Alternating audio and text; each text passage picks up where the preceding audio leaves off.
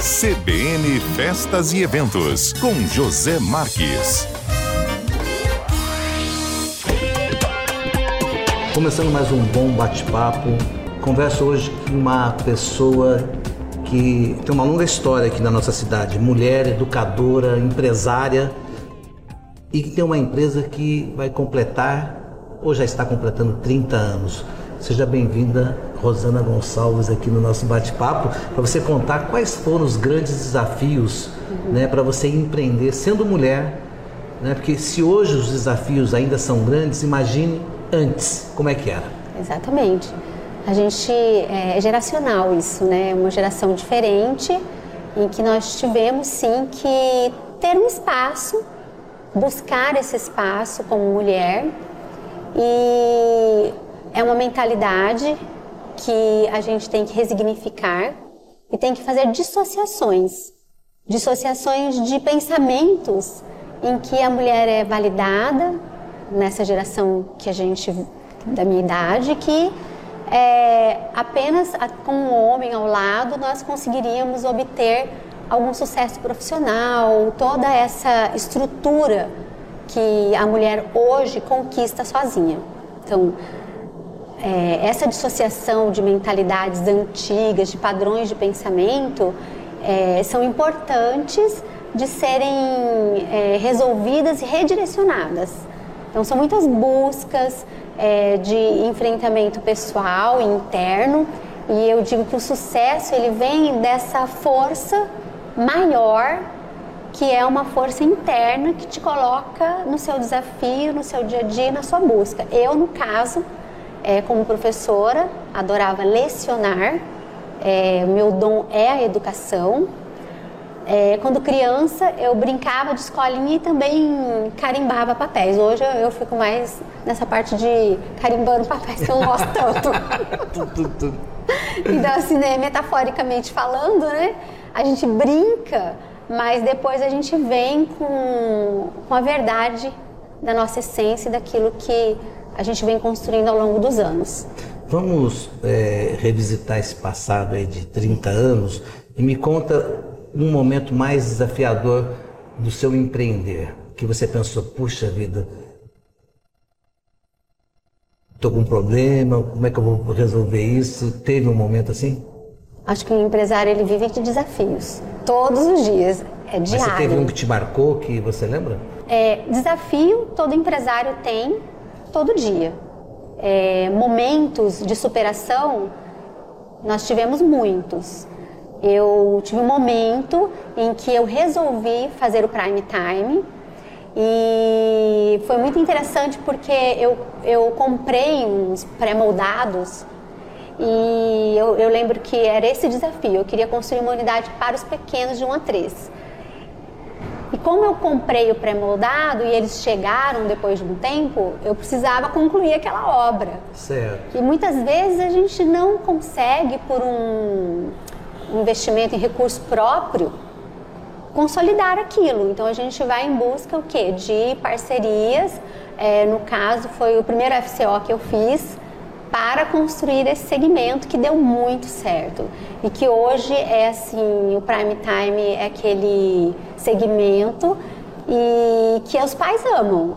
Tem todo esse acolhimento tem toda essa visão de trazer um, um professor. então não foi um desafio foi um, um, um uma adaptação na gestão para poder realizar. É como tudo. Eu acho assim esse, esse, pensamento de que a gente tem que ter um foco e um desafio, ele vem também e ele emana uma energia. E essa energia que todo mundo fala que o universo conspira a seu favor, eu atribuo a Deus. Então Deus também faz os seus milagres a cada dia.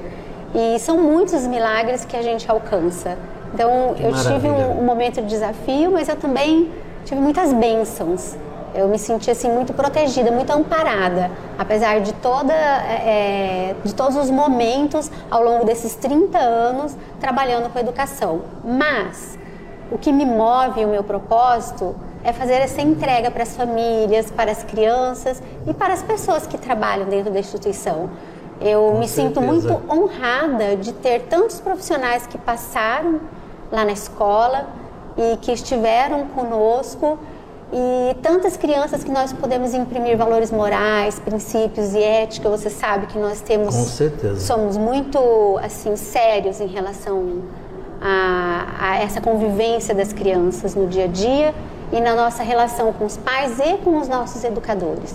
Tudo baseado muito em ética, princípio e valores. Então o espaço Maravilha. livre ele, ele hoje ele é isto. Ele é o cuidar, o afeto e uma entrega com muita responsabilidade. Rosana, é, como é que a escola trabalha com a alfabetização? Porque acho que a parte mais importante que é o princípio, uhum. né? Como é que vocês trabalham isso? Então, alfabetizar ele é um processo longo.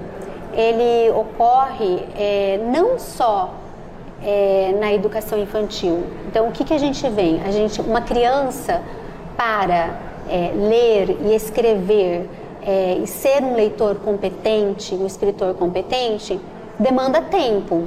É, veja bem, ninguém vai chegar é, no primeiro ano e já estar é, sem ler e escrever, porque neste momento é, o ensino fundamental 1 exige que diversas áreas de conhecimento, né, como se diz, o ensino fundamental, ele é fundamental. É, ali é o princípio da vida acadêmica, é, do desenvolvimento pessoal da criança e social, estando no grupo.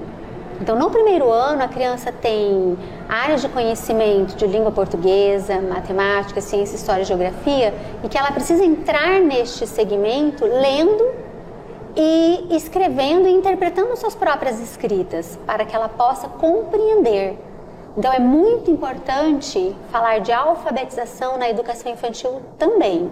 A, a partir de, de quanto tempo que você fala que a criança já está alfabetizada? Quando ela sai da educação infantil, ela tem, ela tem que estar com a base alfabética consolidada. O que, que seria isso?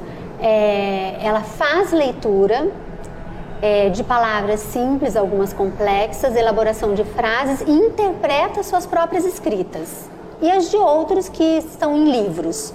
Né? Isso é o que a gente espera de uma criança ao final da educação infantil, apesar de contemplar essa infância, do brincar, porque também é esse momento e esse momento Sim. é muito curto. Então a gente também tem um trabalho muito rico no prime time com o brincar, é, com a infância. A gente tem um compromisso também com a infância. Porém, a Escola Espaço Livre ela vem com 30 anos de alfabetização e nós como era o nosso propósito desde que nós é, existimos aqui nos primeiros passos, nosso propósito era levar uma alfabetização né, séria, com compromisso e com muito estudo para formar essa criança e que ela se tornasse um bom estudante ao longo da sua vida escolar. Concorda que uma criança que entra sem ler, sem escrever, sem interpretar e vai lidar com diversas áreas de conhecimento em materiais escritos no ensino fundamental, ela vai ter um pouco de dificuldade? Verdade. Como que ela vai ler é, história, estudar história, ou estudar geografia, ou ter um livro, se ela, um livro cheio de escritas, se ela não lê e se não interpreta? Se ela não foi bem preparada, né, é, na alfabetização. Entendeu? Então, assim, a gente não pode é, deixar que a alfabetização ocorra de forma espontânea, no espontaneísmo. É, a escola ela faz essa sistematização e nós nos preparamos na sistematização dessa base alfabética. Entendi.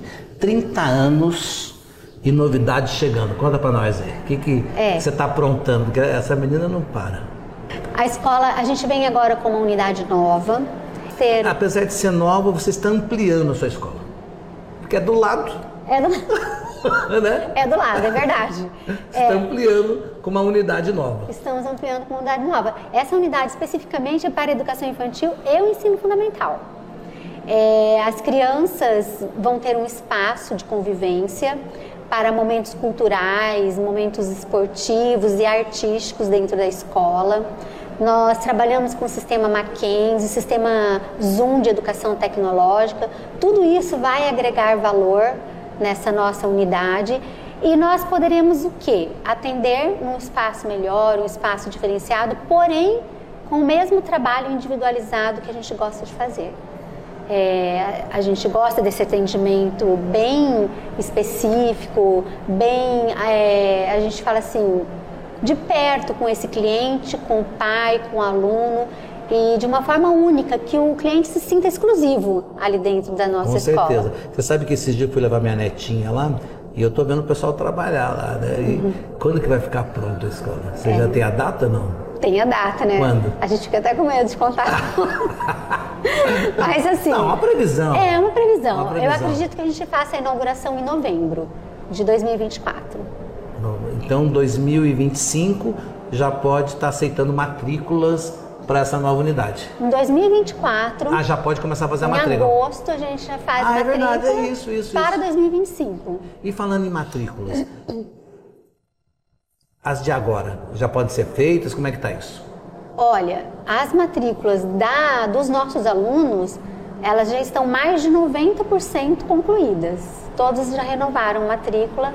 Eu é, atribuo isso a, a Deus. Muito obrigada, é um ano muito bom, um ano em que a gente está finalizando assim feliz.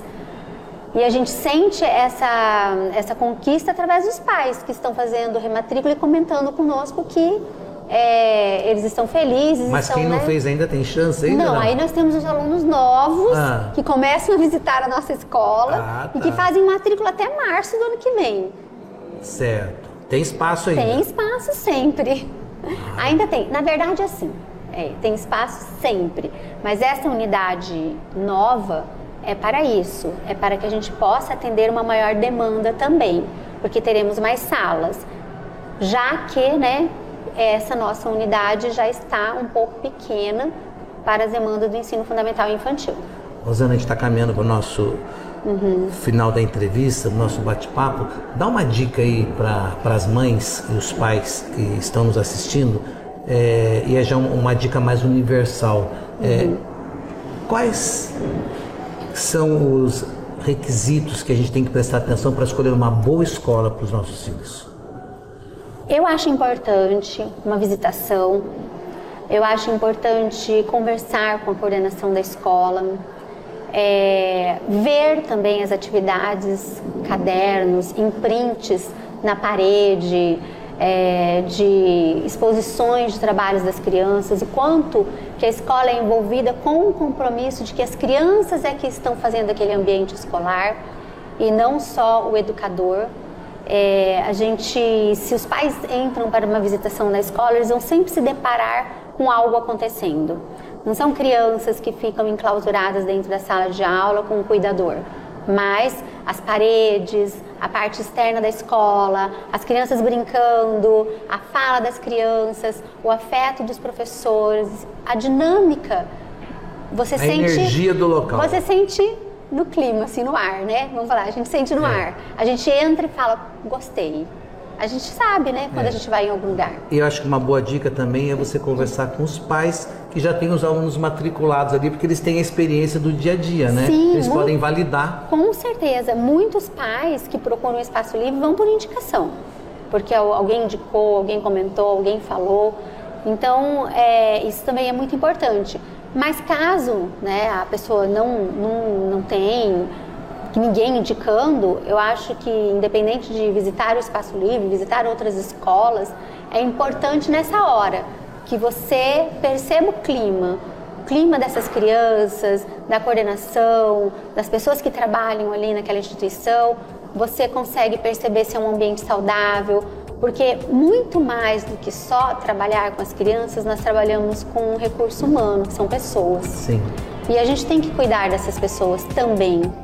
Porque pessoas que são bem cuidadas, que se sentem cuidadas dentro vão de uma instituição, cuidar bem também de vão outras pessoas. cuidar bem de outras pessoas. Então, eu, esse também é meu propósito, é ter um olhar de afeto, de carinho para cada pessoa que está dentro da instituição. Isso é, isso é maravilhoso. A última pergunta você vai responder, nós vamos terminar que vai acabar Perfeito. nosso tempo. Você está feliz? Muito feliz e realizada. É, e agradeço a Deus por tudo. É, Deus seja louvado por todas a, toda a honra e toda a glória. Toda a honra e toda a glória ao Senhor, que eu acho que todos os milagres da minha vida e todas as superações que eu vivi, Ele esteve ao meu lado, me amparando, me ajudando. É isso aí e eu volto numa próxima. Até lá. CBN Festas e Eventos com José Marques.